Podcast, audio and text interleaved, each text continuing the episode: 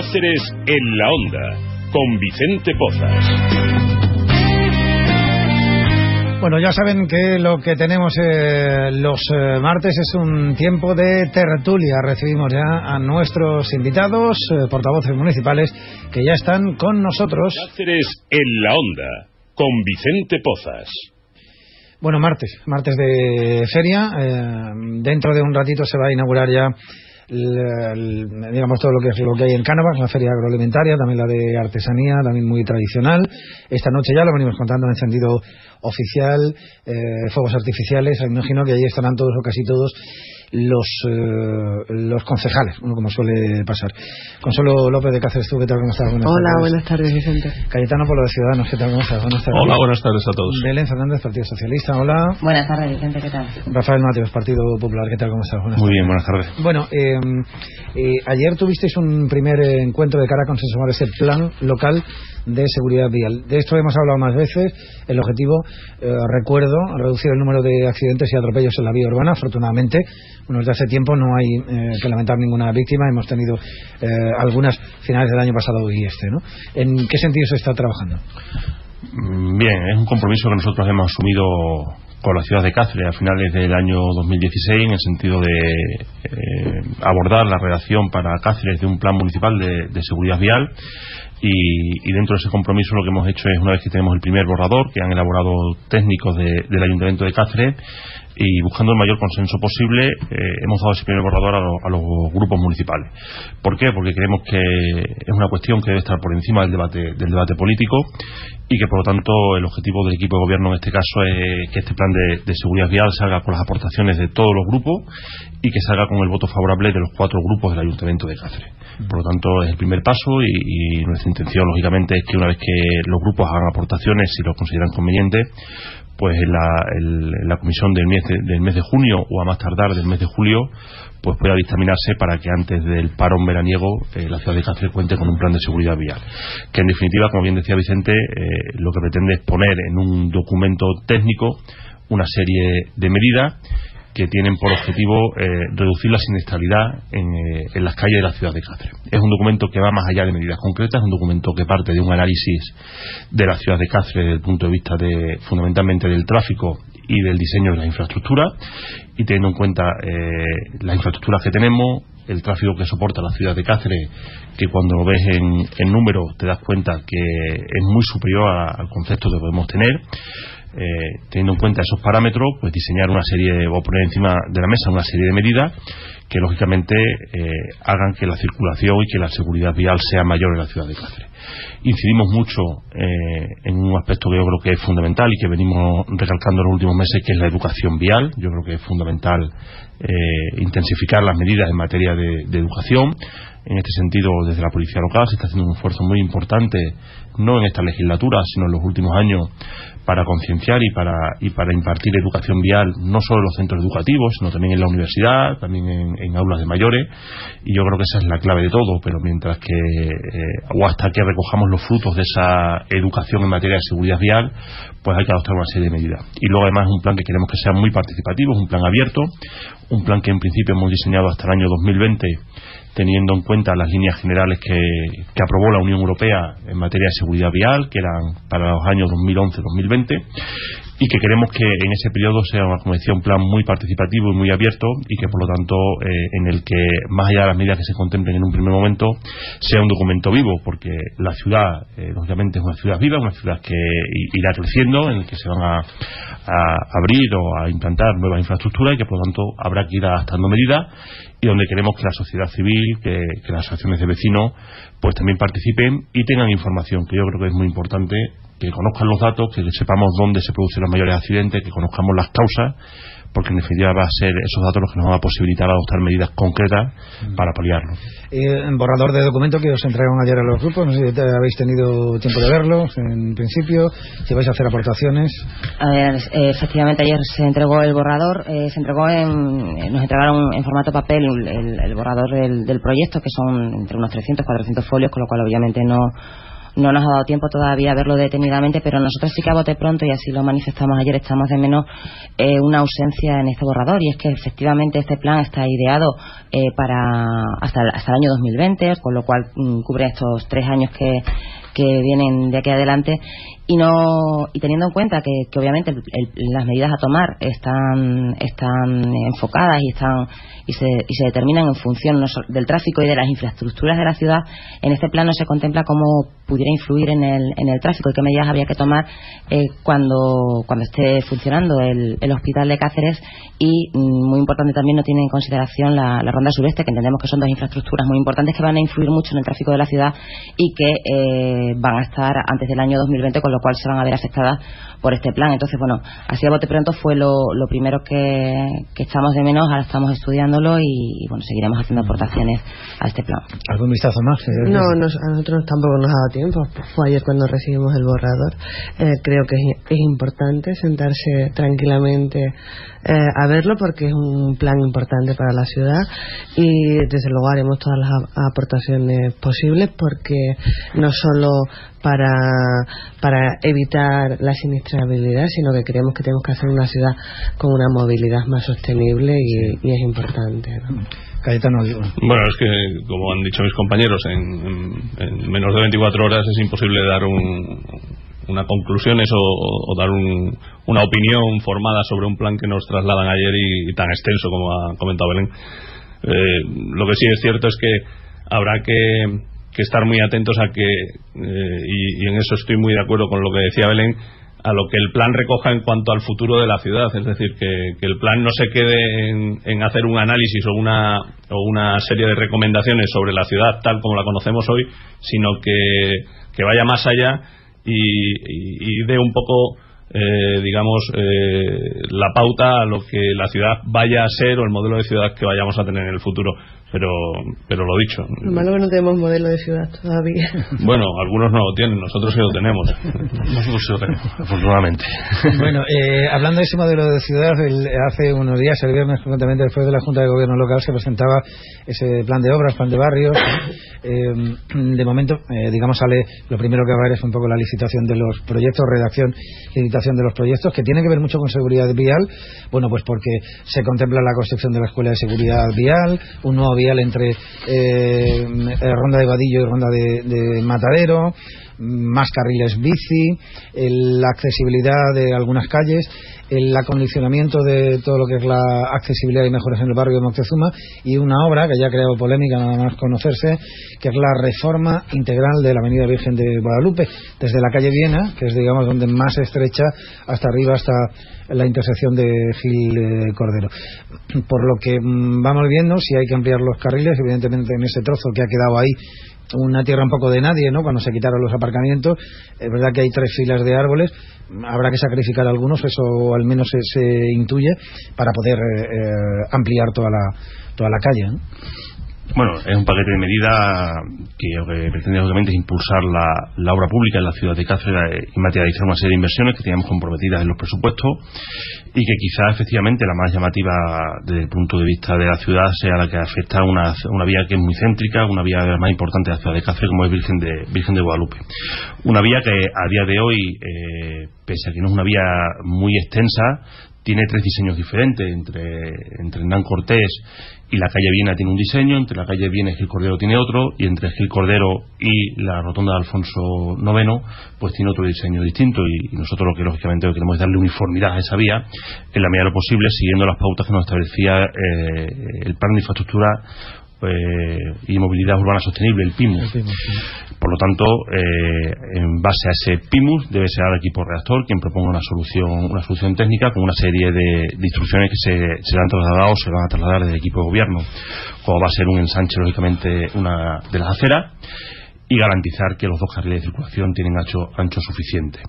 Dicho esto, eh, es cierto que hay una serie de, de árboles en, en, la mediana a día de hoy, los cuales en algunos casos son árboles de muy pequeño porte, en otros casos hay la mayoría de los alcor que están, si no me equivoco, sin ningún tipo de árbol a día de hoy, y otros son árboles que están muy deteriorados por, por los años y que en casi prácticamente en todas las campañas de poda de la ciudad de Cáceres hay que retirar eh, muchos de ellos. Por lo tanto, lo que vamos a hacer es una actuación integral eh, que dignifique esa, esa vía, que la haga más transitable, no solo para los coches, sino una vía en la que el peatón se sienta más cómodo y gane espacio.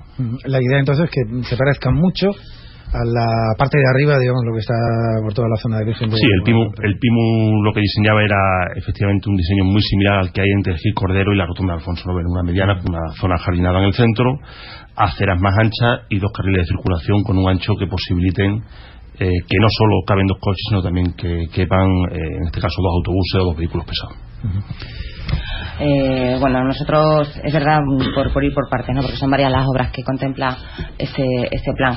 Eh, con respecto a Virgen de Guadalupe, efectivamente, las medidas que se proponen son las que se aprobó en su momento en el PIMUS y que aprobamos todos en, todos en el ayuntamiento. Es verdad que parece, parece muy lógico que, que una de las vías que presenta más tráfico, que soporta más tráfico de la ciudad tenga dos carriles y no, y no esté como estamos ahora mismo, que cuando está el autobús urbano no puede pasar un coche y, y, que, y que presenta el problema que presenta con, los árboles. Nosotros sí que le pedimos al equipo de gobierno que al menos si hay que retirar árboles garantice que se van a replantar o que se van a, o que se van a, mm, replantar árboles en otras zonas de la ciudad que además sería importante que se tuviera en cuenta qué especies se, se plantan y que sean especies acordes a la, a la climatología y a, la, y a las condiciones de la ciudad porque precisamente las acacias uno de los problemas que tiene y por los que están muchas de ellas enfermas es porque ese árbol no, no se adapta en- a, a las condiciones que tiene la ciudad. Por otra parte, el- con el resto de, de obras que se, que se licitan, o que se pretenden licitar, porque ahora solamente está eh, la publicado la- la- los pliegos para la redacción de los proyectos. Nosotros esperamos que se acometan todas, efectivamente, entre otras cosas porque, porque muchas de ellas provienen de los presupuestos participativos y por tanto de las aportaciones de la ciudadanía y otras pues provienen de todas las inversiones que no se llevaron a cabo en el 2016 y que estaban comprometidas en el 2016 por, por no haber por, por haberlas vinculado a la enajenación de parcelas y no haber podido no ha podido acometerla, con lo cual son obras que inversiones comprometidas que arrastramos de años anteriores. Si nos llama la atención en una de ellas, en, el, en la conexión en el- entre Ronda Vadillo y Ronda del Matadero, eh, cómo se proponen o cómo se pretenden sacar esos pliegos. Porque, si no recuerdo mal, cuando, cuando se estuvo estudiando la posibilidad de, de realizar allí una, una rotonda, eh, los informes técnicos la desaconsejaban y eran negativos no solamente por, las cuestiones técnicas, sino por además por el alto coste que supondría la, la expropiación de los terrenos que, que habría que hacer para poder hacer la rotonda. Ahora sí que nos sorprende que se pretenda licitar o se pretendan sacar los pliegos correspondientes a esta obra eh, mm, mm, proponiendo que sean las empresas que eh, se presenten a, a la ejecución de esta obra las que den las posibles soluciones a, a esa conexión. Yo entiendo que el, eh, que el equipo de gobierno, además, mm, que pone continuamente muy en valor el trabajo de los técnicos del ayuntamiento, debería tener en consideración el criterio de los técnicos del ayuntamiento, pero además me nos preocupa una cosa.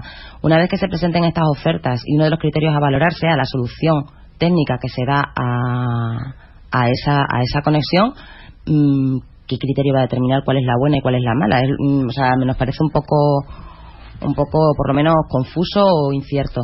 Entonces, bueno, esperemos a ver cómo se desarrollan. Nosotros, desde luego, mm, ojalá y se, y se ejecuten todas ellas, porque además es una deuda que tenemos con la ciudadanía de, Cáceres desde hace ya unos años para atrás. Algo más, eh, Ciudadanos, eso. Sí, eh, a nosotros hay una cosa que nos sorprende. Hace cuatro días nosotros preguntábamos por la financiación de estas obras y nadie nos sabía responder en, en la comisión. Eso se le preguntó a, los miembros del equipo de gobierno y nadie nos supo decir de dónde iba a salir el dinero, si, si esto lo íbamos a, a tomar del anticipo del DUSI o no. Nadie nos, nos supo responder y, y nos sorprende que a los cuatro días de la comisión ya tengamos el anuncio de todas estas obras.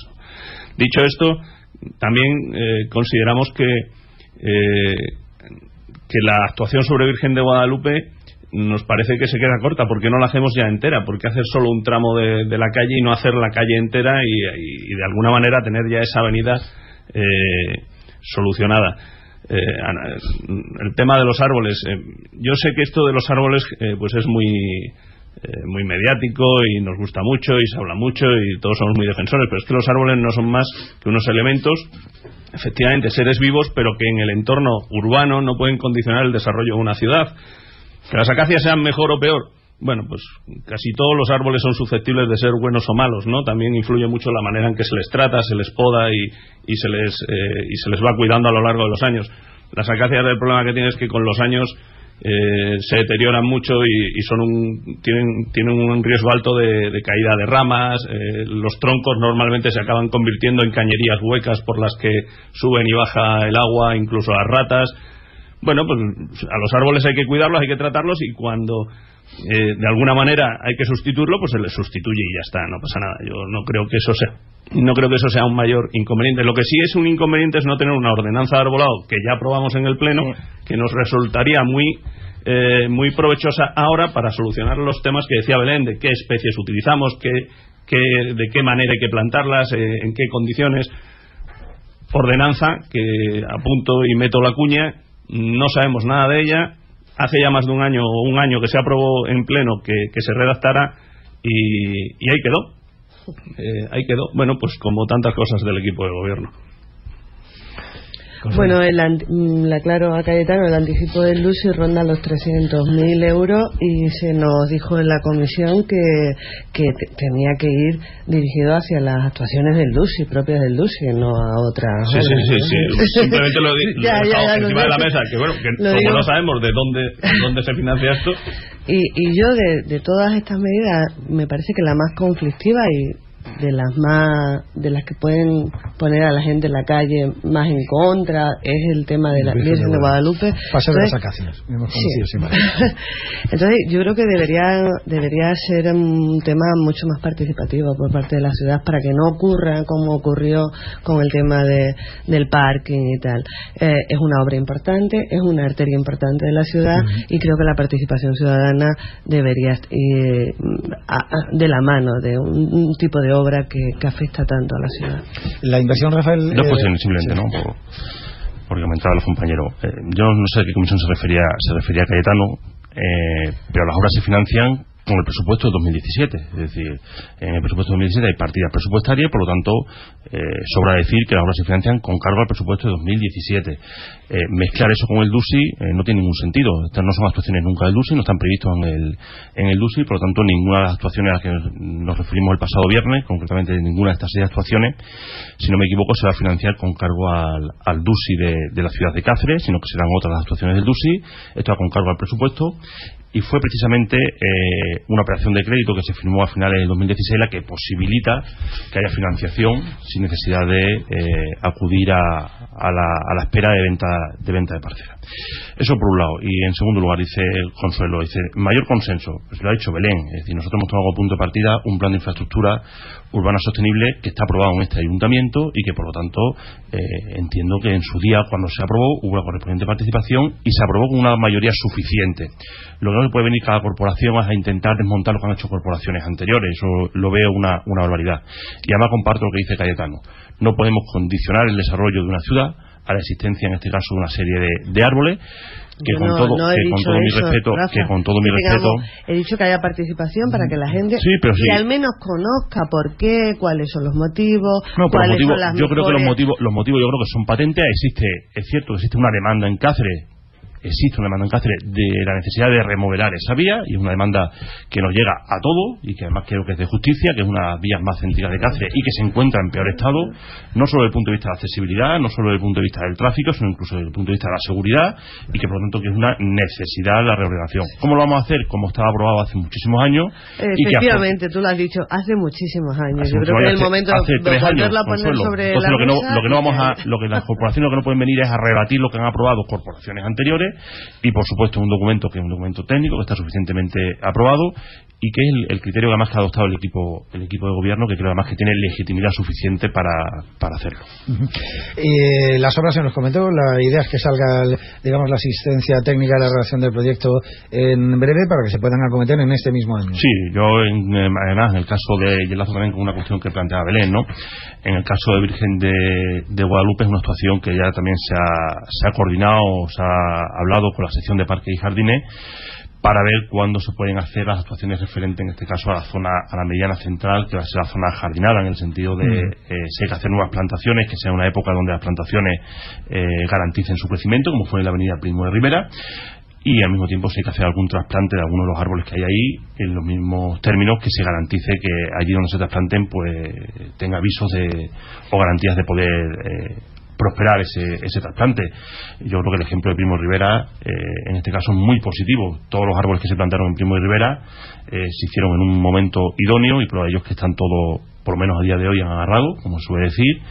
Y, no hay que lamentar que ninguno de ellos haya, se haya secado. Por lo tanto, las actuaciones, eh, la intención del equipo de gobierno es que antes de verano esté la redacción de proyectos, de forma que en torno al mes de septiembre, octubre podamos licitar y a partir de ahí empezar la ejecución de, de las Pero no tomemos como referencia a Primo de Rivera para transportar el cedro, ¿eh? no, esa, esa, actuación ridícula de, de, cara a la galería, de venga, vamos a, vamos a ponernos la pegatina de que respetamos el medio ambiente y transportamos el cedro casi eh, talado desde la base, ¿no? no, yo, yo mira, ahí entiendes tú más que yo, Cayetano, yo no sé cómo se hace cómo se hace un trasplante no, no es cuestión de, de, un árbol, es una cuestión de gesto. Si los técnicos si los técnicos consideran que hay que hacerlo de una forma, nosotros vamos vamos a, a respetarlo. Yo también entiendo, y además lo he dicho antes, que el desarrollo de una ciudad nunca puede estar condicionado ni por un cedro, ni por un cedro, ni por ni por un cerdo, ni por un cerdo, ni por un cerdo, ni por un cedro, ni por ni en este caso ni por ocho por ocho, diez, doce, doce acacias, ¿no? Yo creo que hay que tener más altura de mira y eso es lo que estamos teniendo en el equipo de gobierno.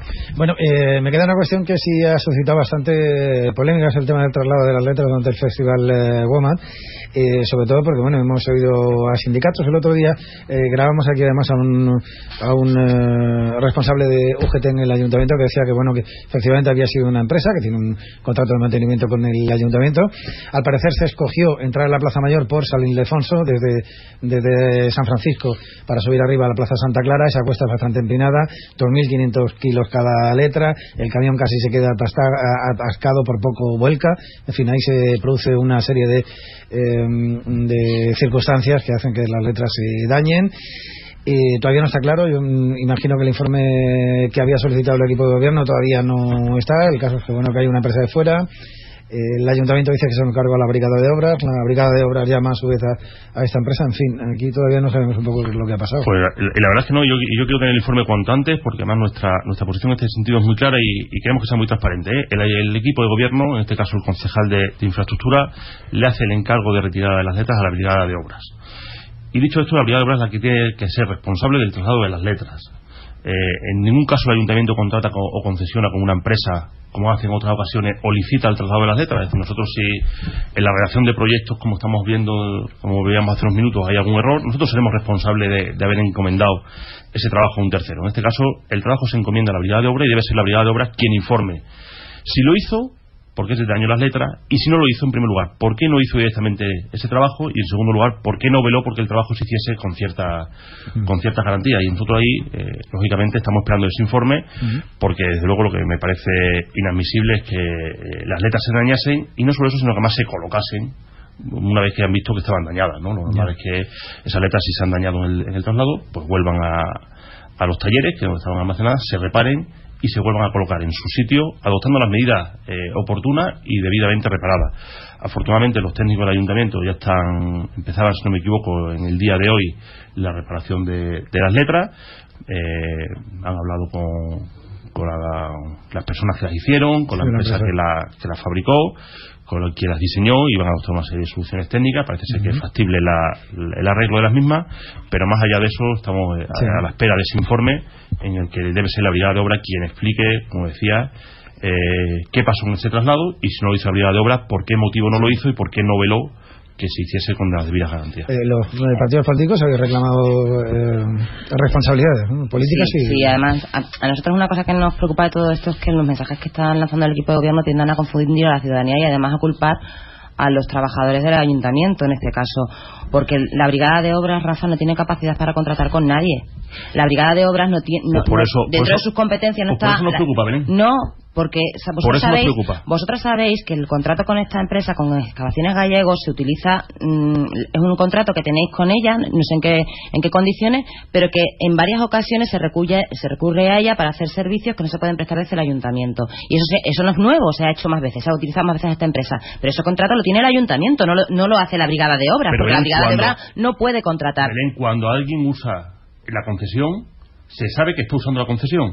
Es decir, cuando la brigada de obra en ocasiones pide material que en muchas ocasiones lo hace porque, por ejemplo, no tiene una maquinaria concreta y en más de una ocasión... Y es el caso de- en este caso. Eso, sabéis vosotros, que imagino que a lo mejor os han avisado. A nosotros todavía, a la Brigada de Obra no nos ha informado. Si la Brigada de Obra dice, nosotros no tenemos capacidad para hacerlo, el equipo de gobierno El- adopta- adoptará la solución. La Brigada de Obra recibe el encargo y en ningún caso advierte que no tenga capacidad para hacerlo. Pero vamos Por lo a ver, tanto, cuando Rafa, alguien ¿cómo recibe un encargo, que, que nosotros tiene que ejecutarlo. Pero tú no entiendes que no es normal que nosotros, grupo de la oposición, tengamos esa información de los trabajadores y vosotros no, que sois el equipo de gobierno, pues que eso- no es normal. pues, o sea, si al final pues, no resulta es que los normal, medios que tiene la brigada de obras no le permiten tener eh, un camión con una pluma que como la que necesitaban para poder elevar esas letras y recurren a esta empresa a la que ya han recurrido en varias ocasiones porque tiene una concesión con el ayuntamiento y es una empresa privada y, y además ese traslado lo realizan directamente los, los, los, los trabajadores y, los mie- y de, de esa empresa Mm. Vamos a privada verlo, para, vamos a verlo. para salvo verlo, salvo salvo verlo. salvo en el momento que el camión se queda atascado y como hay un problema sí que llaman a la brigada de obras para resolver ese problema queda- sí.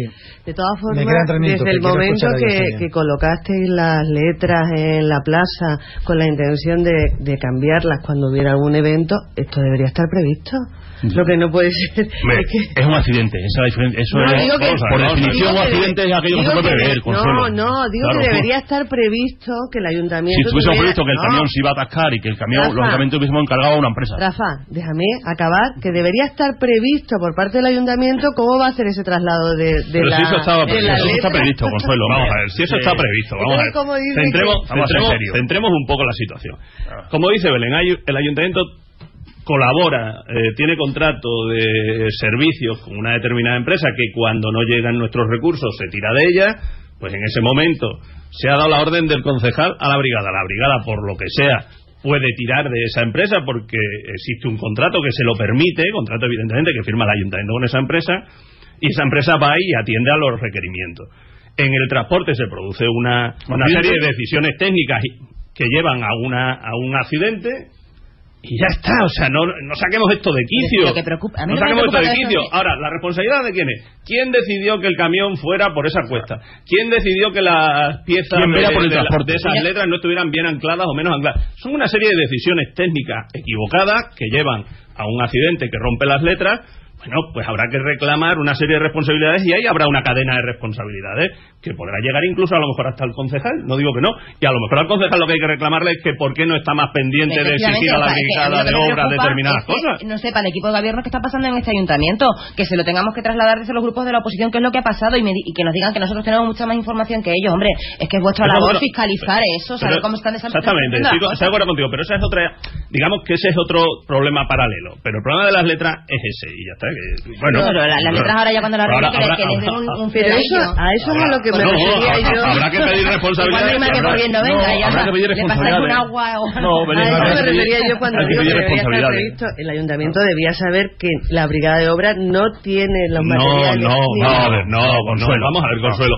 Que El ayuntamiento tiene una brigada para hacer una serie de trabajos. Que creo que tiene que hacer su trabajo, ¿eh? Si esa brigada tiene demasiado trabajo y no puede No, atender todo a la vez, no tiene- tiene otra opción, que es que que recurrir hacer- a una empresa privada. Pero eh, la brigada de obra no tiene ni, los, ni saquemos- el camión, ni la pluma, eso- eso- ni nada oportuna para Consuelo, el traslado de, esa- de Consuelo, esas letras. eso sabes no lo tú. ahora, ni lo tenía hace un mes, ni cuando Rafa, se que lo tenéis que saber la- vosotros. No, no. Es que sois el equipo de gobierno. tiene un Rafa, contrato. eso lo tenéis que saber. No, sois el equipo de gobierno. Belén, la brigada de obra, la brigada de obra tiene, medios para trabajar.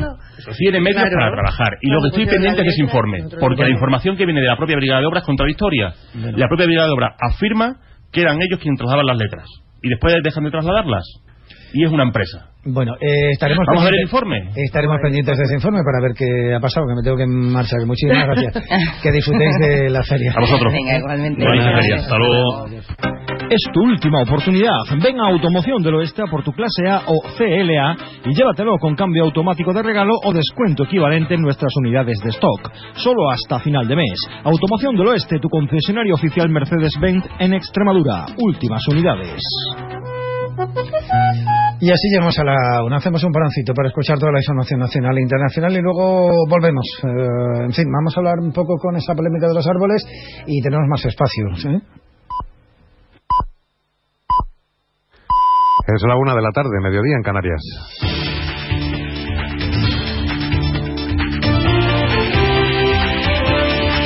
Noticias en Onda Cero. Buenas tardes. La ciudad de Manchester trata de recuperar la actividad habitual en medio de la consternación por el atentado de anoche en el estadio Manchester Arena en el que fueron asesinadas 22 personas. En medio de la psicosis se investiga un incidente en un centro comercial que ha tenido que ser evacuado esta mañana. Al parecer hay una persona ya detenida en relación con el atentado. Allí en Manchester se encuentra nuestro enviado especial, Juan Carlos Vélez. Sí, en la última hora se ha producido una situación de nerviosismo en este centro comercial de Andel. Eh, hay al menos un centenar de personas en la parte trasera, también en la zona delantera. Y sabemos que un joven de 23 años ha sido detenido en el sur de Manchester en conexión con el atentado, según informan varios medios, entre ellos la BBC y Sky News. También conocemos ya el nombre de una de las víctimas mortales, Georgina Calander, estudiante de instituto en su segundo curso en el Ronshaw College, en el condado de Lancashire. Lo confirma el propio centro. Tras una primera reunión del Comité de Emergencias, la primera ministra confirma que la principal hipótesis de los cuerpos de seguridad es que el atacante actuó solo, pero tratan de averiguar si pudo ser asistido de algún modo. Teresa me va a volver a reunir a ese gabinete de emergencias antes de desplazarse hasta Manchester. Aquí se ha convocado esta tarde a las seis una vigilia en memoria de los 22 fallecidos. Como nos comenta Juan Carlos Vélez, la primera ministra Teresa May ha presidido esta mañana la reunión del Comité de Emergencias y después ha pronunciado una declaración ante los medios. Ha afirmado que la policía cree haber identificado al autor, aunque su identidad aún no puede ser revelada. Según May, ha sido uno de los peores atentados terroristas de la historia del Reino Unido. Sin ninguna duda, la población de Manchester y de este país ha sido víctima de un colosal ataque terrorista. Un atentado que ha tenido como objetivo a algunos de los más jóvenes de nuestra sociedad de un modo calculadamente frío. Está entre los peores sucesos terroristas que hayamos experimentado jamás en el Reino Unido. Aquí en nuestro país seguimos pendientes de la operación RIMED que se ha saldado hoy con cinco detenidos por supuesto blanqueo de capitales, entre ellas el presidente del Fútbol Club Barcelona, Sandro Rosell. Se investiga un desvío de fondos de derechos audiovisuales de la selección brasileña que podría ascender a 15 millones de euros. Arancha Martín. 15 millones de euros cobrados en comisiones ilícitas por los derechos audiovisuales de la selección brasileña de fútbol. Los cobraron en Suiza a través de una empresa catarí y los derivaron hacia Andorra. Detenidos a esta hora el matrimonio Rosell y tres testaferros y en marcha una quincena de registros. Operación Rimet, en alusión a Jules Rimet, el presidente de la FIFA, que puso en marcha el Mundial de Fútbol, en una investigación que parte de otra macroinvestigación del FBI sobre la FIFA, que llevó a solicitar colaboración española y de ahí salieron datos que han derivado en esta operación, en la que hay interés también por Ricardo Teixeira, el expresidente de la selección brasileña, amigo de Rosell y socio en estos negocios. Sepan también que la presidenta de la Comunidad de Madrid va a comparecer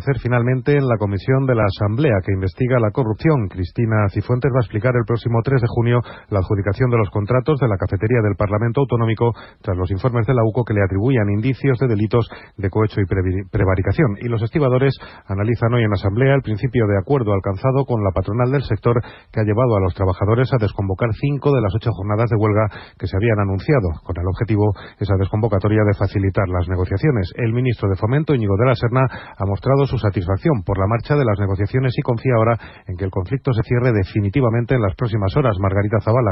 El ministro ha mostrado su satisfacción porque se haya llegado a un principio de acuerdo y ahora lo que pide es que se desconvoque la huelga para los días que quedan. Pensamos es que la desconvocatoria de la huelga tiene que ser eh, total. Ahora, digamos que lo que se ha, ha sucedido es un aplazamiento desconvocando los primeros días, lo que se ocurre es que es un aplazamiento más que una eh, desconvocatoria. Por lo tanto, eh, la fijación de los servicios mínimos, por poner un ejemplo, siguen eh, siendo los mismos de la Serna se ha comprometido por su parte a usar el trámite de urgencia para aprobar el decreto que plasme lo acordado entre la patronal y los estibadores. Y en crónica de sucesos en Don Benito se investiga la muerte violenta de un hombre tiroteado esta mañana en una plaza de la localidad. La policía busca al autor de los disparos. Onda Cero Mérida, Rafael Salguero.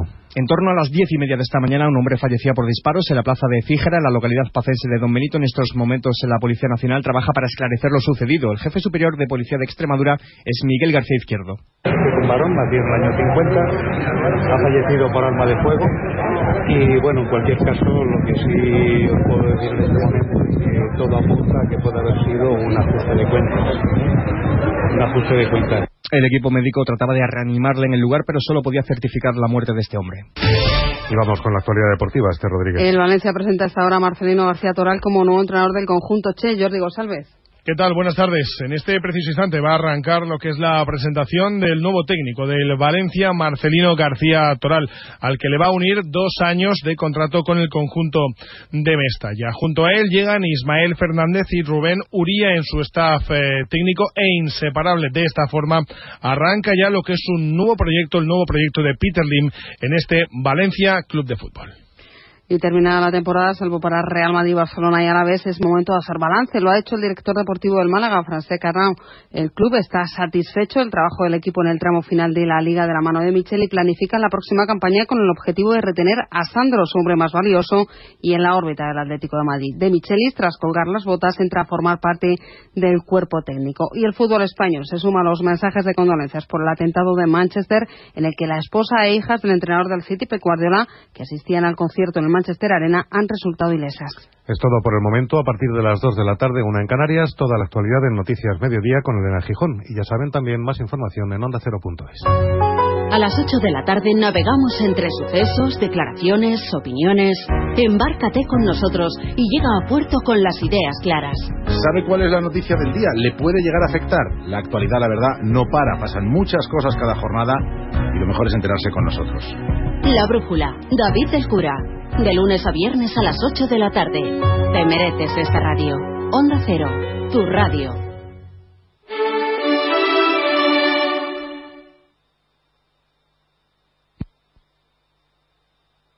Onda Cero, Extremadura.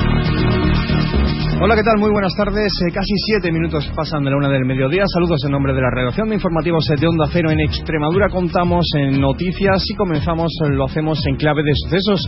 Y es que en torno a las diez y media de esta misma mañana, un hombre ha fallecido por disparos en la plaza de Fíjara, en la localidad de Don Benito. En estos momentos, la Policía Nacional está trabajando para identificar a la persona fallecida y tratar de esclarecer lo sucedido. El jefe superior de Policía de Extremadura, Miguel García Izquierdo, nos daba más detalles acerca de lo acontecido el año 50, ha fallecido por arma de fuego. Y bueno, en cualquier caso lo que sí os puedo decir en este momento es que todo apunta a que puede haber sido un ajuste de cuentas, un ajuste de cuentas. Hasta el lugar se desplazaba una ambulancia del 112. El equipo médico trataba de reanimar en el lugar a este hombre, pero solo podían certificar su muerte. En el lugar se encuentra ahora mismo una unidad de la Guardia Civil, una unidad de la Policía Nacional y dos de la Policía Local. Por otro lado, en Consejo de Gobierno, hoy la Junta de Extremadura ha aprobado el nuevo decreto que va a regular el régimen de los conciertos educativos en Extremadura para los próximos cuatro años, una vez que este curso, el actualmente en vigor, ha finalizado el decreto cuatrienal que estaba en funcionamiento. En nuestra región hay 78 centros concertados. Son 33.000 los alumnos y 2.200 los profesores eh, que se encuentran en este régimen educativo. El decreto ha sido consensuado en la mesa de la concertada y mejora el último, como apuntaba en sus novedades la portavoz de la Junta, Isabel Gil Rosina. Establece que si un centro concertado va a aplicar programas educativos que han sido autorizados por la Administración Educativa previamente, la posibilidad de que la Junta de Extremadura pueda otorgarle mayores o más recursos también es destacable en esta nueva regulación de la concertada en Extremadura la necesidad de que los profesionales que atiendan al alumnado con necesidades específicas de apoyo educativo tengan la titulación específica y correspondiente para atender de manera correcta en aras a esa calidad. Por cierto, que mañana se cumplen dos años desde las últimas elecciones autonómicas, eh, eh, desde la Junta de Extremadura. Se ha hecho un balance destacando la importancia de recuperar el diálogo y la concertación social e ir remontando, se apunta y cuadrando las cuentas en Extremadura. Son la una y nueve minutos. Vamos a hacer ahora una pequeña pausa y nos vamos de, de ronda por emisoras. ¿Eso de ahí es otro Dacia Duster? Sí que es, sí. Si suena ahora el param pam pam param, me lo compro. Me lo compro. Tranquilo. Tú también puedes conducir un Dacia Duster desde 10.000 euros. Descúbrelo en la red Renault. Oferta RCI Bank. Dacia, Grupo Renault. Red Dacia de Extremadura. Una tormenta, una sequía, una plaga, son riesgos que amenazan cada año tu cosecha. Que si bien no puedes evitar, sí aliviar. Un seguro agrario garantiza la renta de tus explotaciones. Contrátalo y solicita tu ayuda. Campaña de seguros agrarios. Ayudamos a asegurar el fruto de tu trabajo. Junta de Extremadura. Si quieres hacer negocio con otras empresas, conocer tendencias y recibir asesoramiento personalizado, ven al foro Conecta Empresas. Te esperamos el 31 de mayo en el edificio siglo XXI uno en Badajoz. Inscríbete en conectaempresas.extremaduraempresarial.es y coopera para crecer. Extremadura, Región Emprendedora Europea 2017, Fondo Europeo de Desarrollo Regional, Junta de Extremadura. E iniciamos esa ronda por emisoras en la capital autonómica, Onda Cero Mérida, Cristina Martínez. La Feria del Libro de Mérida arrancará el próximo 31 de mayo en el Parque López de Ayala. Las actuaciones musicales como Retama Fall, Ale Canalla o Son Bolero o Gecko Tarne se sucederán durante todos los días de duración de la feria. La inauguración oficial tendrá lugar a las 9 de la noche a cargo del escritor Eugenio Fuentes. Ana Aragonés es delegada de festejos. Decir que Fuentes ha logrado con éxito situarse en uno de los autores españoles de novela negra con mayor proyección en el extranjero, gracias a su detective privado Ricardo Cupido, que es el personaje protagonista de alguna de sus novelas, por lo que se ha convertido en un referente actual de, la novela negra española. Además, toda la jornada se sucederán los talleres, las tertulias literarias por la mañana y por la tarde. Onda Cero Badajoz, Manuel Márquez Zurita. En Badajoz, la base aérea y el hora 23 eh, van a abrir el programa de actos eh, por el Día de las Fuerzas Armadas en Badajoz con la exposición Modernización del avión F-5 y arte en la base aérea en la antigua Capitanía. Se presenta en cinco salas dedicadas al F-5, a curiosidades aeronáuticas, obsequios de fuerzas aéreas extranjeras y otros contenidos. Le seguirá una conferencia del delegado de defensa mañana en el Corte Inglés en una retreta el día 25 que ya preparan y una jura civil de bandera el próximo día 28. Nos vamos hasta Cáceres con Vicente Pozas. Como les contábamos ayer, el Partido Popular en la Diputación de Cáceres ha instado a desistir en el proceso de cese de la interventora de la Diputación por una motivación estrictamente política. La presidenta de la institución, Charo Cordero, ha contestado, sigue adelante, la resolución presidencial estará firmada en las próximas semanas. Informe dice preceptivo, no vinculante, de desfavorable. Entonces, eh, nosotros vamos a seguir el trámite. Desde el equipo de gobierno de la Diputación se muestran contentos porque el procedimiento no se haya anulado por defecto de forma como sucede en muchos casos o porque no se haya tenido la garantía legal con respecto a la persona de la que se pide el cese. Celia Cordero, Onda Cero Plasencia. El Ayuntamiento de Plasencia convertirá los pabellones militares en una residencia de mayores gracias a los 5 millones de euros que le han concedido en la segunda convocatoria de los fondos para las estrategias de desarrollo urbano sostenible e integrado, DUSI. En este sentido, el primer edil placentino Fernando Pizarro ha mostrado su satisfacción por haber conseguido la máxima dotación a la que la ciudad podía optar por ser un municipio menor de 50.000 habitantes. Pizarro ha señalado que el consistorio deberá cofinanciar el proyecto con 1.250.000 euros y que la redacción del proyecto se licitará en las próximas semanas.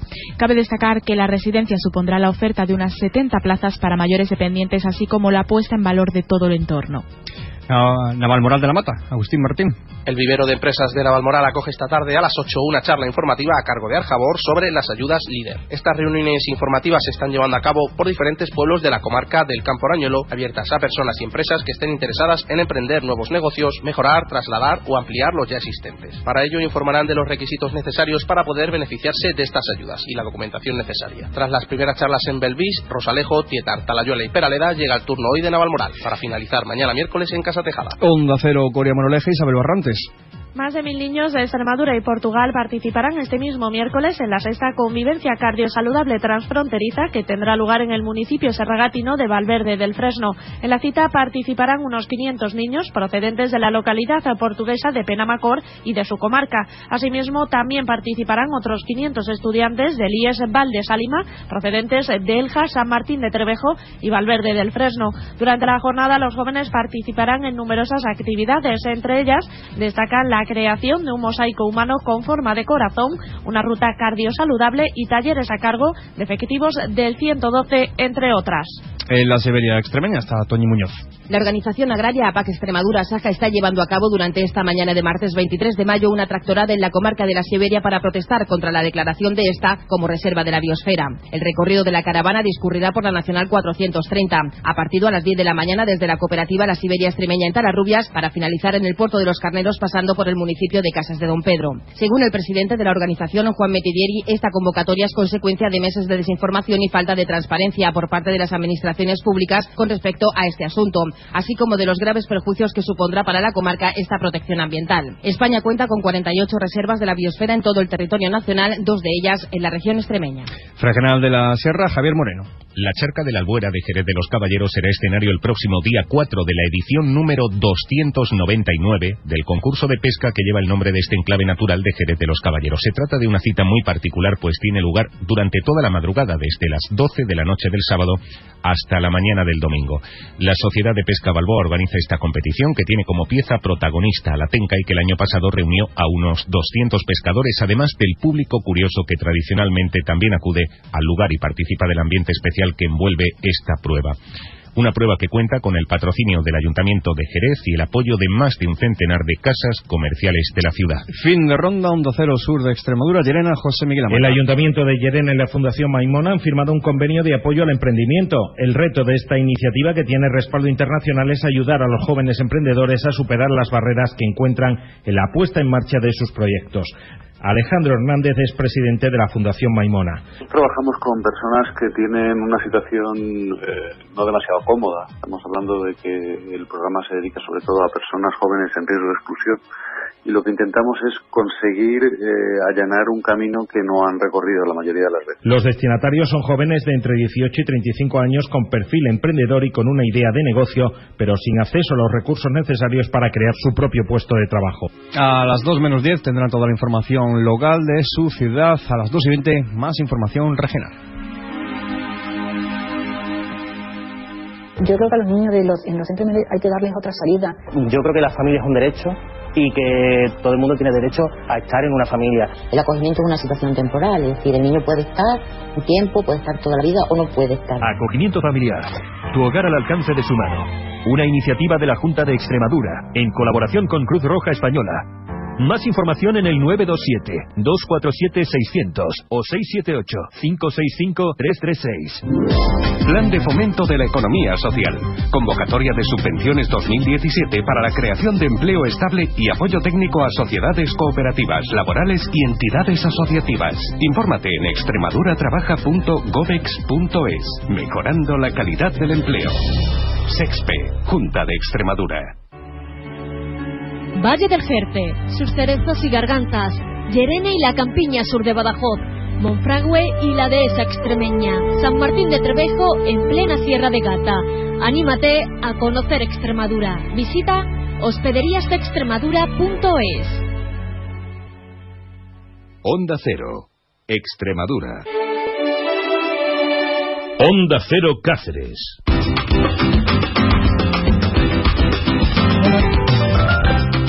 Como venimos haciendo estos eh, días, les queremos dar la oportunidad de regalarse un descanso con hoteles Mar Comfort.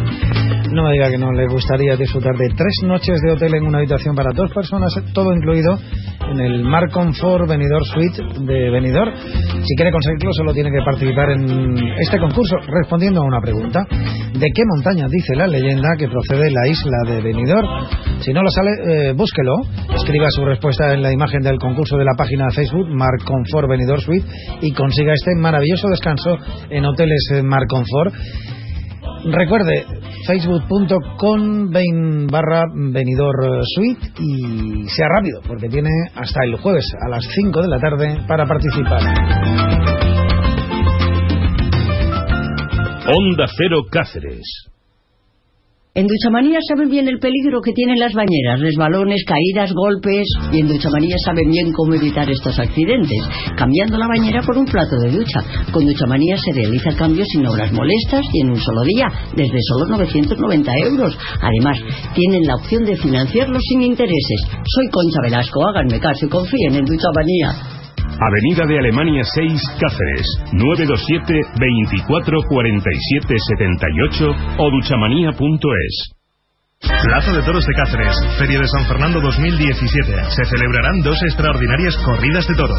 Sábado 27 de mayo a las 6 de la tarde, seis bravos toros de la ganadería El Pilar para Antonio Ferrera, Julián López el Juli y Roca Rey. Y el domingo 28 a las 6 de la tarde, seis escogidos y bravos toros de Charro de Yen para los famosos espadas Miguel Ángel Pereira, Cayetano Rivera y Emilio de Justo. Taquilla oficial en el Hotel Extremadura. Abonos los días 19, 20 y 21 de mayo de 11 a 14 y de 18 a 20-30 horas.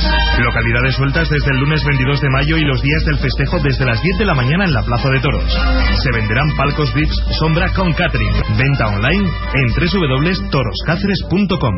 Organiza Mar Toros Sociedad Limitada. Cáceres en la Onda con Vicente Pozas. Bueno, en la media hora anterior de programa teníamos en la tertulia de portavoces del eh, Ayuntamiento de Cáceres un tema encima de la mesa, que era en ese conjunto de seis obras que bueno presentaba el Ayuntamiento de Cáceres el, eh, el pasado viernes después de la Junta Local de Gobierno. Entre esas reformas está la integral de la Avenida Virgen de Guadalupe, lo que aquí conocemos en Cáceres se ha llamado siempre el Paseo de las Acacias. Acacias que ahora eh, peligran en, muchos casos porque, como han escuchado, la reforma integral quiere que esa avenida se parezca un poco, eh, digamos, a la parte nueva de la Avenida Virgen de Guadalupe, que es la que está, eh, digamos, entre el Gil Cordero y la Rotonda de Alfonso IX, enfrente al edificio Europa, del Perú Cáceres Wellness, etcétera. Es decir, aceras anchas, una pequeña bandeja central con césped pero no, eh, digamos, los árboles que ahora hay repartidos, por ejemplo, en tres filas distintas en la zona que va desde Gil Gordero hasta el cruce con la calle de Viena. Eh, ya se han pronunciado algunos colectivos en, contra de que se talen árboles, lo han hecho siempre, los ecologistas dicen que le parece una barbaridad. El colectivo de Cáceres Verde también y creo que además quiere poner en marcha algunas acciones. Uno de sus portavoces, alguien conocido en esta casa, que es Luis Alejandro. Luis, ¿qué tal? ¿Cómo estás? Buenas tardes. Buenas tardes. Eh, bueno, eh, fíjate, mm, volvemos a tener una reforma encima de la mesa eh, y volvemos además a una reforma que va a suponer la pérdida de parte del arbolado. Bueno, esperemos, esperemos que no sea que no sea tan así, que, tenemos una, una reforma que va o sea, que das por hecho ya que, va, a eliminar el, arbolado. Yo, por lo que he escuchado esta mañana, quiero decir, a ver, física, por física, si quieren ampliar los, los dos carriles.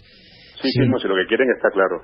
Lo que, lo que yo creo que los ciudadanos deberíamos eh, opinar, y en este caso, mm, perdona Vicente, pero tengo un poco de retorno y me estoy oyendo con eco, no sé si... Con un poquito de eco, voy a intentar quitártelo, sí.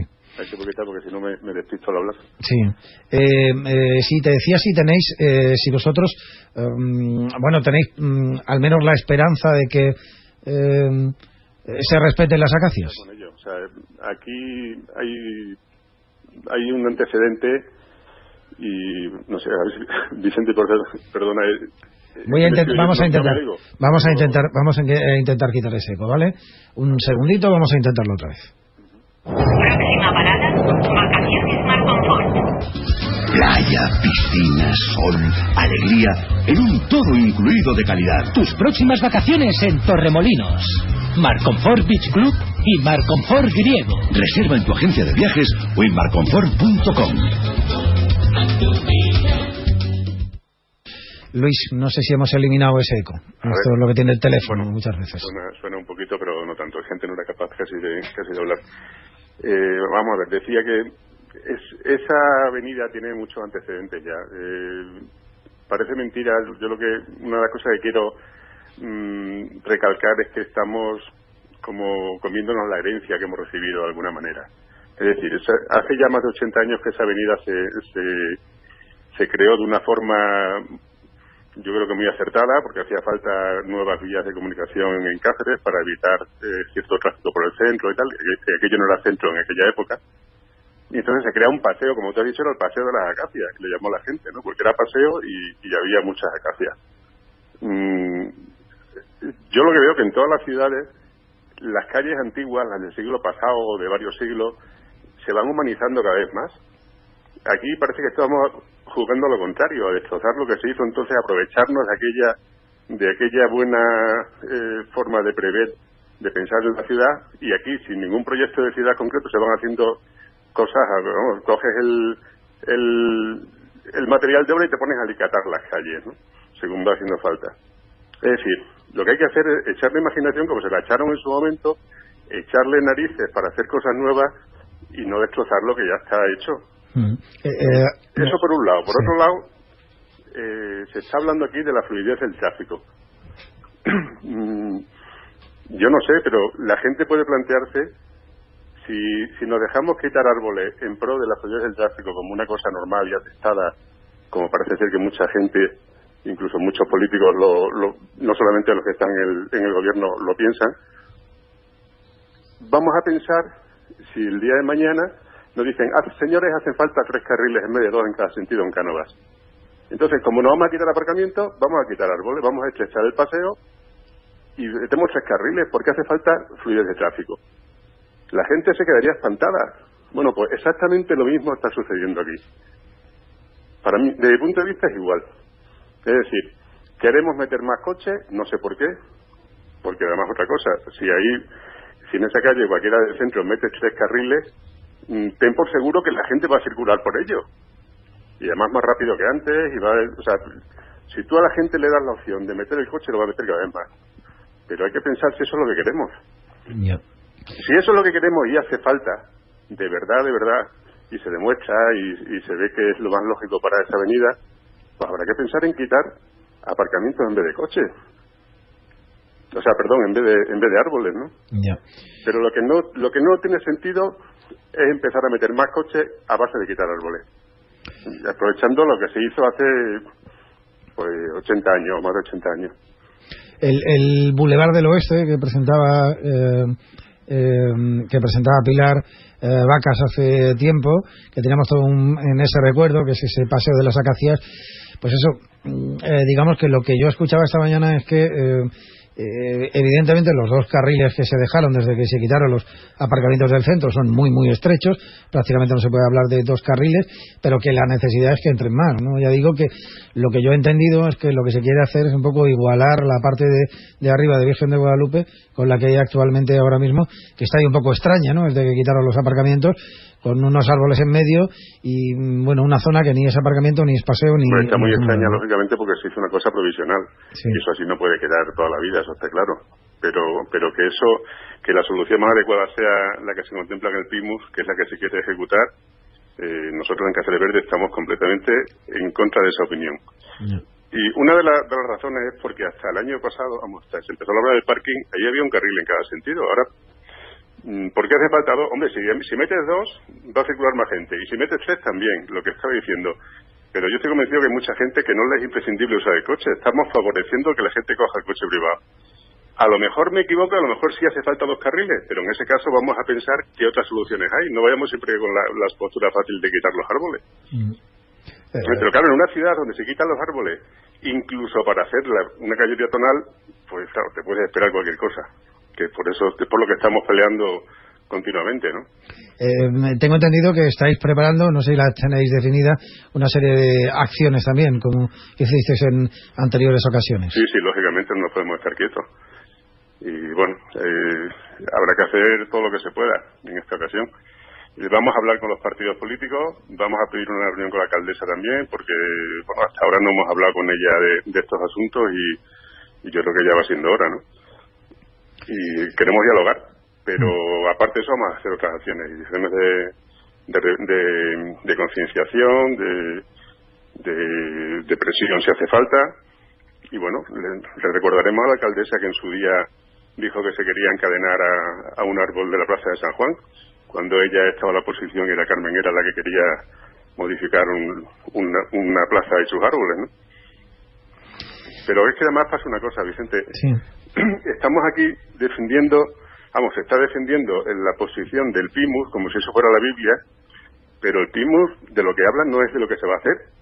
Quiero decir, está puesto esa propuesta, pero la propia alcaldesa, en la presentación del PIMUS, que está accesible para que lo lea cualquiera, habla de, líneas de actuación que, vamos a ver, te leo literalmente.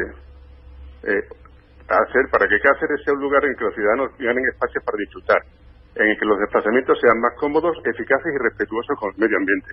Como eso hay otra serie de, de, de declaración de intenciones en el PIMUS que va en contra de esto que se quiere hacer ahora. Es incongruente. Entonces, yo, eso yo creo que, que la ciudadanía debería valorarlo, hablarlo y no aceptar las cosas por hechas. Lo que, lo que sorprende un poco es que, bueno, tú lo decías, ¿no? Que eh, es verdad que se quitaron los aparcamientos del centro de, de toda la avenida de manera provisional por todo lo que suponía, ¿no? El, el cortar durante meses una calle como primo de, de Rivera y que al final ese, bueno, ya que los hemos quitado, pues vamos a remodelar, pero lo hacemos a costa de, ¿no? No, no a lo mejor de ganar espacio para los peatones, a lo mejor me hubiera gustado porque es verdad que era un bulevar muy bonito, que se hubiera ganado un gran paseo central, ¿no? Que, se perdió hace tiempo. Eso es, lo, eso es lo que nos parece a nosotros. Que es lo que, pero claro, si mm, estamos en una ciudad donde desde el propio ayuntamiento, desde la gente de la que depende esto, te dicen que los bulevares no funcionan, como hemos oído nosotros cuando hemos ido a hablar de, de Virgen de la Montaña hace tiempo. Y hemos pedido también explicación de, hace ya bastante, en la época del, antes de acometerse la obra del parque, cuando se estaba empezando, ya estábamos preocupados por estas dos avenidas, por Primo de Rivera, o sea, perdón, por Virgen de la Montaña y Virgen de Guadalupe, porque sabíamos que estaban afectadas por el PIMUS, ¿no? Y se nos decía que no funcionan los bulevares. Claro, eso eh, me parece una cosa tan gratuita el decir que, por eso hay que quitarlo. Hay que quitar los árboles porque los bulevares no funcionan. ¿Y por qué funcionan en el resto del mundo y aquí no? A lo mejor es porque no están bien, bien eh, integrados en la ciudad, ¿no? En fin, veremos qué pasa. Conoceremos, eh, imagino, dentro de poquito esas acciones que vais a, preparar. Luis Alejandre, eh, portavoz de Cáceres Verde, muchísimas gracias. Como, Volveremos a hablar de ello. Muchas gracias a ti. Sin duda que sí. Hasta luego. Adiós. Del 19 al 28 de mayo, Ferias y Fiestas de San Fernando, una programación para todos. Música, actividades deportivas, fiestas infantiles, toros, folclore y diversión asegurada en la caseta municipal con sus orquestas y actuaciones. Recuerda, del 19 al 28 de mayo, Ferias y Fiestas de San Fernando. Ven a la feria más esperada. Vívela. Excelentísimo Ayuntamiento de Cáceres, tu ayuntamiento. Tercer Congreso de Derecho Animal de Extremadura, días 26 y 27 de mayo en el Salón de Actos del Ilustre Colegio Provincial de Abogados de Badajoz. Los derechos de los animales, empatía o justicia, la regulación del maltrato animal en el derecho penal español, colaboración de colectivos y ciudadanía, centros públicos de recogida y protección, mesas de debate, fecha límite de inscripciones el 22 de mayo, cuota ordinaria 20 euros, alumnos del máster en abogacía de la UEX 5 euros. Tercer Congreso de Derecho Animal de Extremadura, días 26 y 27 de mayo. Organiza Ilustre Colegio Provincial de Abogados de Badajoz y Adana Badajoz. Cáceres en la Onda, con Vicente Pozas. Sí, es martes, claro. Eh, arranca la feria, pero nosotros vamos a hablar de medio ambiente, de momento. Chema Corrales, ¿cómo estás? Buenas tardes. Hola, buenas tardes. Y mm, un fin de semana en el que, bueno, hemos celebrado, digamos, dos efemérides, ¿no? Unos 25 años de la Red Natura 2000. Eh, se recordaba mm, estos días, cuando se habla un poco de estos 25 años, que no han sido unos 25 años fáciles, porque de hecho incluso los propios gobiernos como el de Extremadura pusieron muchas trabas a que eh, de alguna manera se protegiese un poco el territorio, por lo que esto podía perjudicar a la agricultura, etcétera. De hecho, hay gente que todavía hay muchas voces críticas dentro de, del uso de la restricción zonas CEPA, Natura 2000, etcétera, ¿no?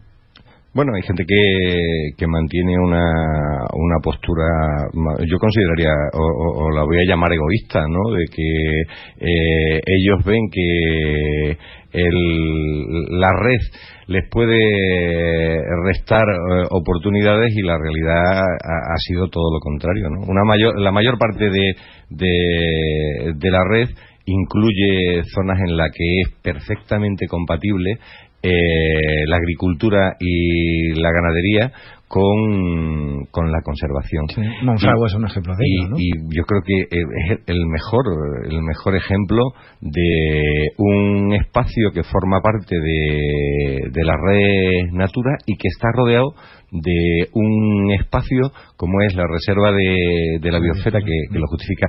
Hablar hoy de la dualidad de eh, conservación y agricultura o ganadería no tiene ningún sentido. Yo lo he explicado creo que, que, muchísimas, muchísimas veces. El Parque Nacional de Monfragüe no existiría sin las dehesas tradicionales que se mantienen en los alrededores del espacio. O, o si, si se mantuviera, no tendría la frecuencia de, o la abundancia de determinadas especies que viven en ese espacio protegido. ¿no? Yo muchas veces digo que, que el corazón de Monfragüe es ese lugar en el que determinadas especies pues gozan de una tranquilidad, es como el, el hotel, la casa de, de retiro, donde ellos tranquilamente eh, sacan adelante sus pollos, sus crías cada año, pero que no están en el, en el, en el espacio permanentemente. Mm, un ejemplo que todo el mundo entera. La mayor colonia de, de, buitre negro en la concentración de espacio, para no entrar en la discusión, de si es mayor la colonia de buitre negro de Monfragüe que la de Sierra de, de San Pedro, porque ahí ya sabes que estamos con las 300 y pica, parece, oh, en el otro hay 360, pues nosotros tenemos 345. Eh, es muy difícil que en, en solo 18.000 hectáreas se encuentren 300 30, me parece, pareja de, eh, de buitre negro, ¿no? Y en Sierra de San Pedro eh, a lo mejor se sobrepasa ese, esas 330 eh, parejas, pero el territorio es infinitamente mayor. Bueno, los buitres negros, ¿dónde están en Monfragüe? En el corazón, en lo que forma parte del, de lo que se llama biomo bosque matorral mediterráneo. ¿Cuántas hectáreas existen de biomo bosque matorral mediterráneo en Extremadura? Muy pocas. Muy pocas. ¿Por qué? Porque en todos los terrenos donde eh, el relieve eh, no existe, es plano o es llano, eh, el hombre ha transformado el, el ecosistema de dehesa en un ecosistema que ha hecho fortuna que es eh, la dehesa. La dehesa no es otra cosa que un mm, biomo bosque mediterráneo al que le hemos cortado el matorral, hemos dejado los árboles lo suficientemente eh, separados para que sea compatible el desarrollo de una agricultura y de una eh, ganadería que vive en ese espacio. ¿Qué pasa con, con Monfragüe? Los 300 buitres negros eh, ninguno de ellos se alimenta en el interior del Parque Nacional, o muy pocos se pueden alimentar en el interior del Parque Nacional. ¿Por qué? Porque ellos se van a comer pues las ovejas que se mueren, ellos se van a comer los cerdos que se mueren, ellos se van a comer las vacas que, se mueren, o los animales que se mueren eh, o que son cazados en cualquiera de las, de las monterías que se hacen fuera del Parque, del parque Nacional y que quedan malheridos y al final se acaban muriendo, podían convertirse en una fuente de propagación de enfermedades y vienen esos señores eh, alados, esos gigantes lado y eh, nos quitan rápidamente del, del, territorio los restos de un animal que podía eh, crear problemas. Fíjate lo que pasó cuando había que llevar todas las reses que se morían con el tema de la lengua azul o con, bueno, con el tema de las vacas locas, ¿no? que yo creo que todo el mundo recordará, pues que había veces que una vaca se moría y la vaca mm, no se muere en el sitio al que llega el camión con la pluma para cargarlo encima del, del camión, eh, los que han hecho alguna vez un agujero para plantar un árbol sabe eh, el trabajo que eso supone. Imagínate hacer un agujero para enterrar una, vaca. una vaca, ¿no? Es una cosa tal. Mm, estos animales son capaces de bajar con la frecuencia y la abundancia de los que allí hay, pues en una hora te han limpiado completamente una, una vaca y te han dejado los, los huesos que se incorporarán de nuevo a la, a la tierra, porque no tenemos la serie. Si tuviéramos el quebrantahuesos, se los llevaría hasta lo alto de una roca, los dejaría caer, los despedazaría y se comería el tuétano y al final eh, acabaríamos convirtiendo pues un animal muerto que cuesta un, dinero importante eh, retirarlo eh, gratis, gratis. Y, y, bueno, por ahí va. ¿Por qué vive esa población tan grande? Pues porque alrededor de las 18.000 hectáreas del Parque Nacional existe 116.000 hectáreas que bordean el parque, que están eh, rodeadas de, de, dehesa. Por eso pueden vivir allí esa frecuencia. Ellos no se alimentan allí. Las águilas imperiales de, de Monfragüe no cazan en el, en el interior del Parque Nacional, no podrían. que hacen? Un picado en medio de una zona intransitable. Tú fíjate que, las zonas bien conservadas, como es Monfragüe, del bosque mediterráneo, eh, dicen los especialistas, es que esto no es un bosque. Y entonces, ¿qué? Una selva como una selva. Digo, mm, sí, inténtalo. Vamos a ver, ¿qué, ¿qué, diferencia a este bosque de una... Hombre, en la selva eh, existen unos estratos, existe una estratificación de plantas, existe una serie de lianas que suben. ¿Y qué son las madres selva? ¿Y qué son las parras vírgenes? ¿Y qué son las zarzas que, que se suben hasta la copa de un árbol? ¿Qué son o sea, existe verdaderamente la, la selva, eh, el bosque mediterráneo, nosotros lo definimos así, la gente que viene a vernos de fuera eh, mm, casi lo consideran la selva mediterránea en esas zonas de montaña, en esas laderas impenetrables, ¿no? Mm. Que, que son pues tan fáciles de ver yendo por la carretera, el antiguo eh, camino que va desde la fuente del francés hasta la casa de los de los peones camineros, ¿no? Poder disfrutar de ese mosaico de, de, vegetación que el botánico serradillano Marcelo Rivas Mateo, que hace su tesis doctoral sobre la vegetación de la, de la provincia de Cáceres, tiene un párrafo eh, eh, genial. Es tan hermoso que yo me lo aprendí de, de, memoria. Dice Marcelo Rivas Mateo, hablando de esa vegetación de, de Monfragüe, ningún lugar en la naturaleza para encontrar la refinada estética de esta. En menos de 100 metros cuadrados encontré más de 200 especies de vegetales eh, vegetales metafitos. No hay pluma capaz de describir esto y quien lo intentara se quedaría en meras manifestaciones de entusiasmo. O sea, 100 metros cuadrados es un cuadrado de 10 por 10. 200 vegetales metafitos. Que cualquiera repase cuántas plantas tiene en el jardín de, su casa, que la gente eh, piense cuántas eh, especies eh, tiene en, el parque más cercano a su casa. 200 especies de vegetales metafitos. Y, si para una persona que conocía la botánica como, como pocos, como Marcelo Rivas Mateo decía que no hay pluma capaz de describir esto, ¿qué, ¿qué no decir nosotros? Bueno, pues en esa zona impenetrable en alguna copa de algún alcornoque más alto, en algún quejigo, allí el buitre negro construye su nido y durante siete meses, siete meses, está cuidando e incubando el pollo cincuenta y tantos días, eh, y luego alimentándole, llevándole agua, hasta que el pollo comienza a volar en los primeros vuelos, sale con su padre a buscar a buscar carroña y, demás, ¿no? Una, una población que cuando los ve uno, bueno, tanto si ves como una ceba de una carroña mm, es todo un espectáculo para, para cualquier amante de la, de la etología, ¿no? Y, bueno, esa es la importancia que tienen eso. Solamente nos acordamos de ello cuando hay una vaca que, que tal, pero si, si, si es eh, hacer compatible un territorio, es conectar naturaleza, cultura y, sociedad, ¿no? Monfragüe eh, el fin de semana yo fui el sábado al, parque, tuve un día genial, ¿eh? tuve un día absolutamente genial. Sí, hacía un poquito de calor. Bueno, para los que andamos, mucho calor. Pero, pero, pero te voy a contar una, una, una cosa ya los pollos de la cigüeña negra están, pues se, les ve bien en el nido, ¿no? Hasta ahora es un poco más ingrato porque las cigüeñas negras vienen un poco tarde y, eh, pues entre que la cigüeña negra eh, por su color oscuro echada encima de los palos es prácticamente invisible salvo el pico rojo y el el adorno ocular que tiene también de color rojo alrededor alrededor del mismo, ¿no? Y, y, y, tal, eh, eh, fue un espectáculo. Eh, se, se, levantaron cuatro, cuatro cigüeñas de tres de los nidos, que todo el mundo más o menos en ese lugar son visibles. Estaba la guardería del parque que tenía los catalejos puestos, estaban la gente de, de SEO, ¿no? Que creo que hacen un trabajo eh, increíble porque al parque va mucha gente que no tiene conocimientos de ornitología y que llegan allí y ven aquello, hostia, impresionante y tal, el paraje se ve y es espectacular, pero luego encontrar los nidos les cuesta, ¿no? Porque la descripción tienes que empezar con esas señalizaciones. Yo, yo siempre digo, aquí la gente viene en plan Colón, están todos con el dedo allí señalando, eh, parecen el Colón de, de Barcelona, ¿no? Bueno, pues eh, los chicos de, de SEO eh, tenían montado un stand de manera gratuita prestaban sus equipos, que son buenos equipos de, de, observación, para que la gente mirase a la cigüeña negra, para que la gente eh, mirase y, y, bueno, era era mm, algo realmente eh, maravilloso. No, no cobran nada, lo único que piden es que el que sea se haga de se, haga socio de, de SEO. Ellos estaban allí con su con su chaleco haciendo su trabajo.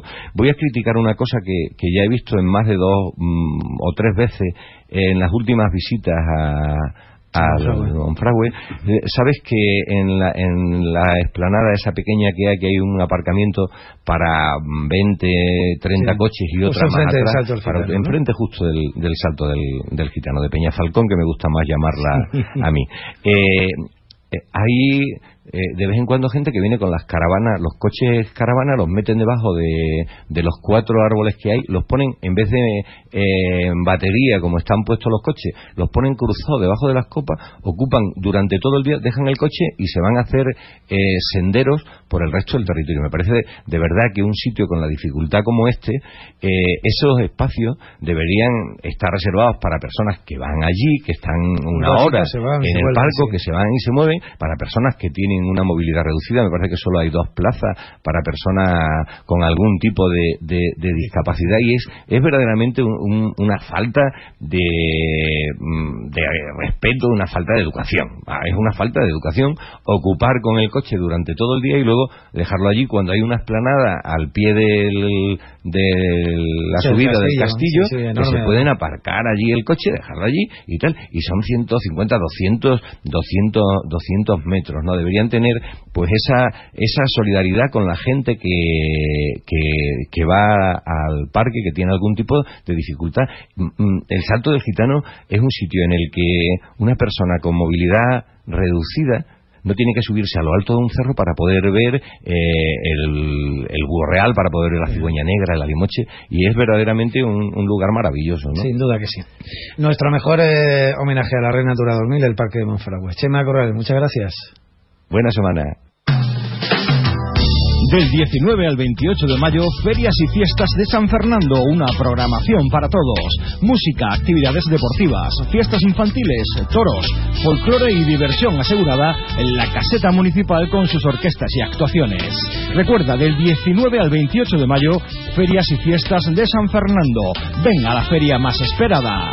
Vívela. Excelentísimo Ayuntamiento de Cáceres, tu ayuntamiento.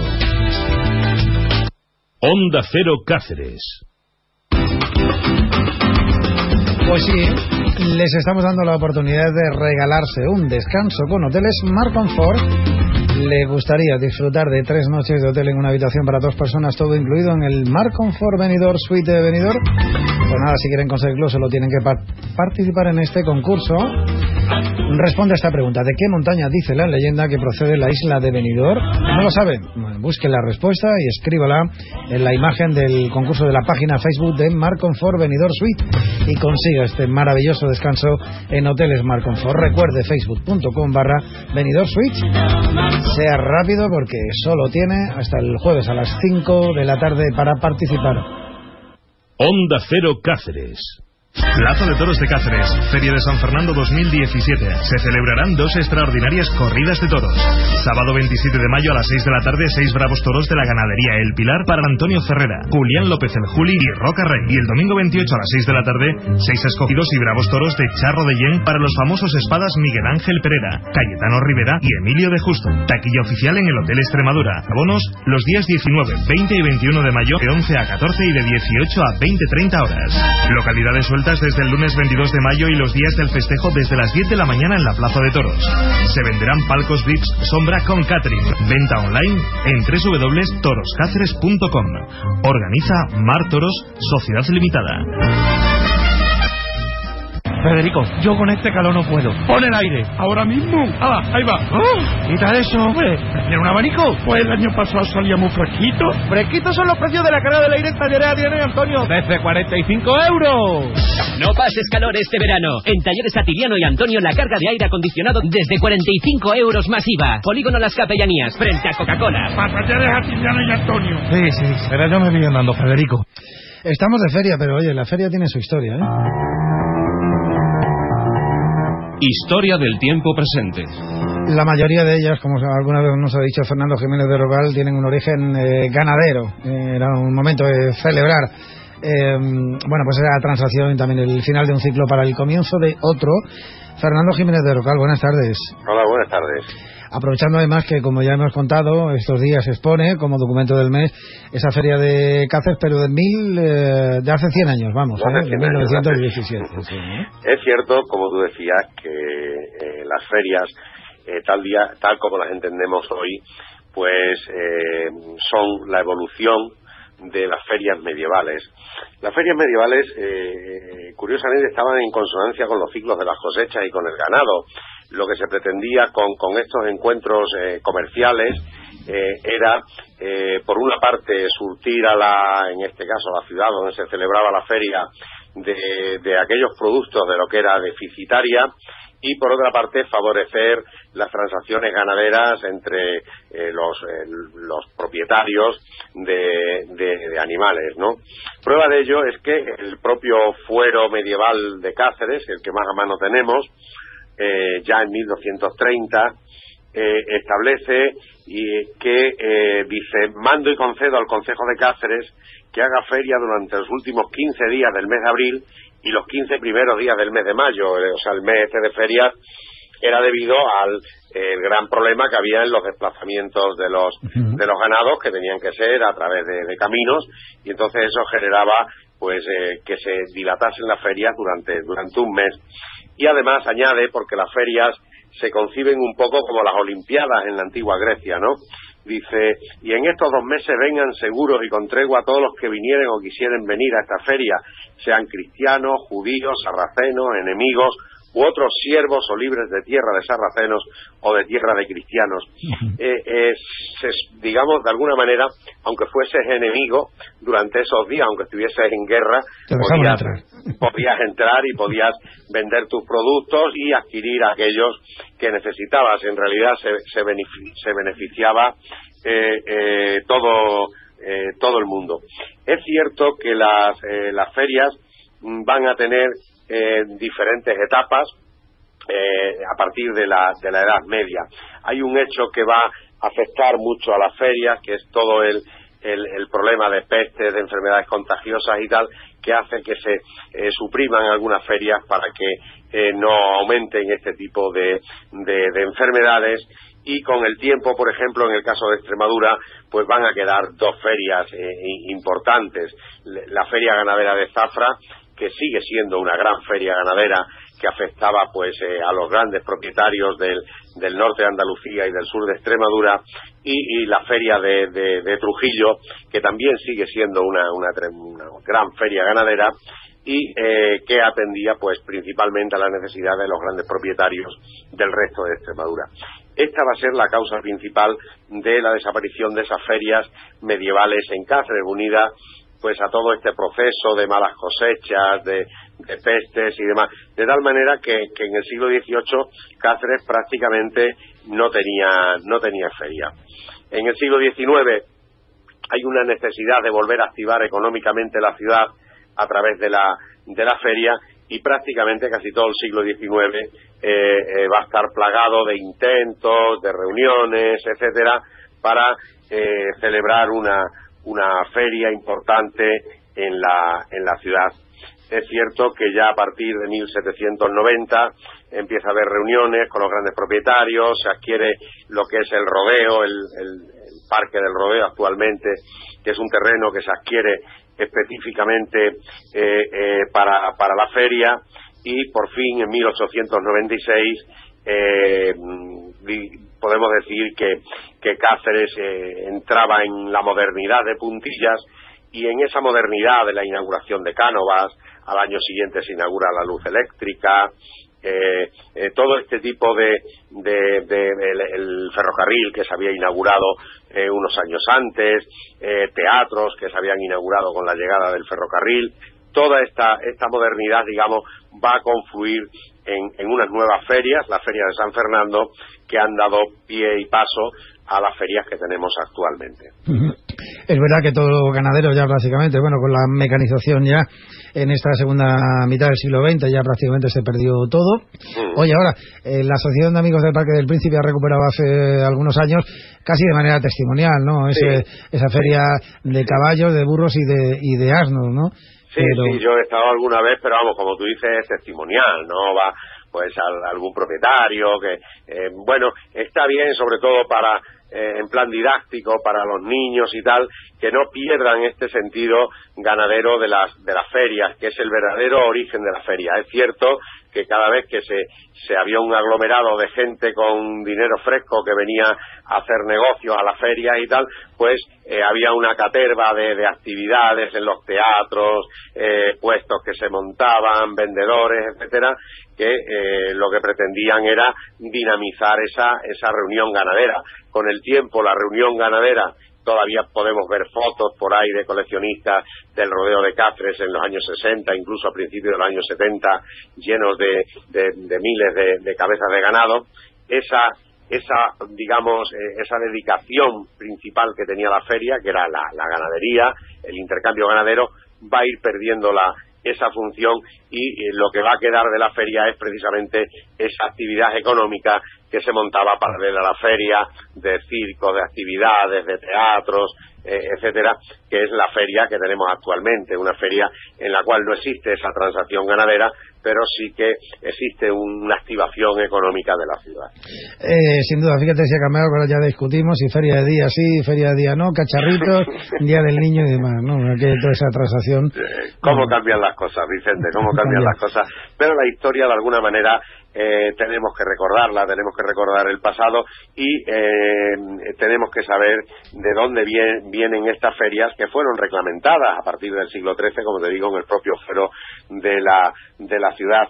Eh, algunas, como la de Cáceres, pereció ese, ese, ese contenido ganadero, pues por el por el avance, como te he dicho, de Trujillo, de Zafra o de otras ferias de, de Castilla o de, o de, o de Andalucía y eh, una vez que se ha perdido todo es cuando se da pie a, las ferias como las conocemos ahora, un lugar donde eh, se asistían a espectáculos mágicos, el cinematógrafo llegó por primera vez en la feria de 1896 a, a, Cáceres, eh, la primera vez en 1912 que se vio un avión volando por encima, por encima de la ciudad Henry Tissier con su mono, monoplano, era una actividad eh, de feria. El primer combate de boxeo fue una actividad de feria. El primer partido de fútbol fue una actividad de feria. Eh, la primera vuelta ciclista fue una actividad de feria. La feria, ¿sabes? que cuando éramos niños, Vicente, íbamos, íbamos a la mujer barbuda, eh, el hombre más pequeño del mundo, eh, que, que, volaba con la moto, en, fin, una serie de, de espectáculos, digamos, imposibles o mágicos que eh, se incorporaban a la feria y que eh, pues, han permanecido también durante durante muchas décadas.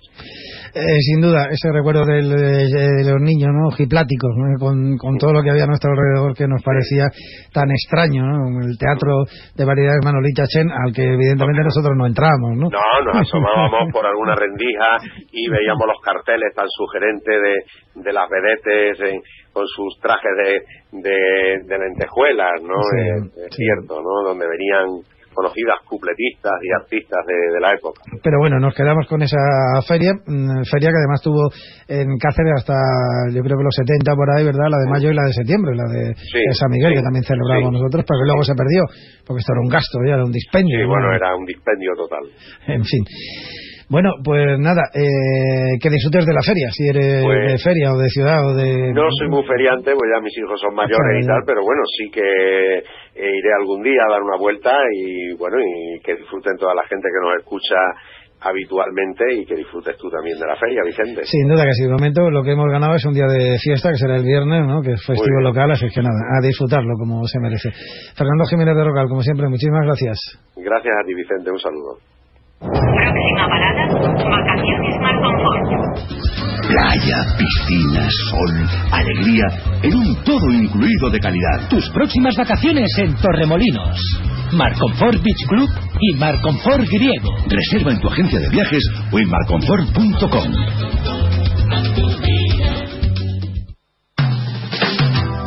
Del 19 al 28 de mayo, ferias y fiestas de San Fernando, una programación para todos. Música, actividades deportivas, fiestas infantiles, toros, folclore y diversión asegurada en la caseta municipal con sus orquestas y actuaciones. Recuerda, del 19 al 28 de mayo, ferias y fiestas de San Fernando. Ven a la feria más esperada. Vívela, excelentísimo Ayuntamiento de Cáceres, tu ayuntamiento.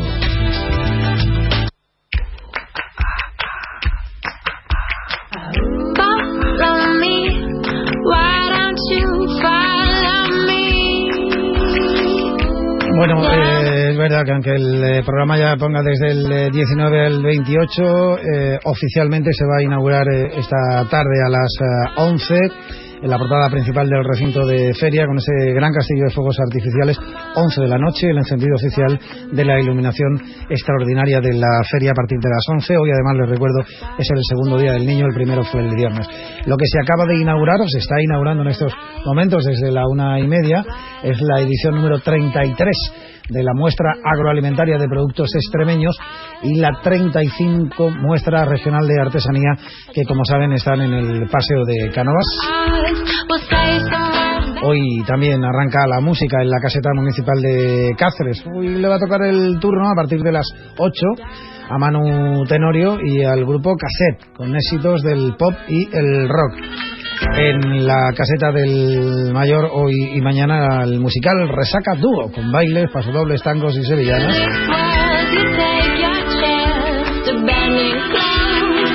Pues nada, hagan lo que hagan, elijan feria de día o feria clásica, pues eso, diviértanse, ¿eh? que es lo que hay que hacer en estos casos.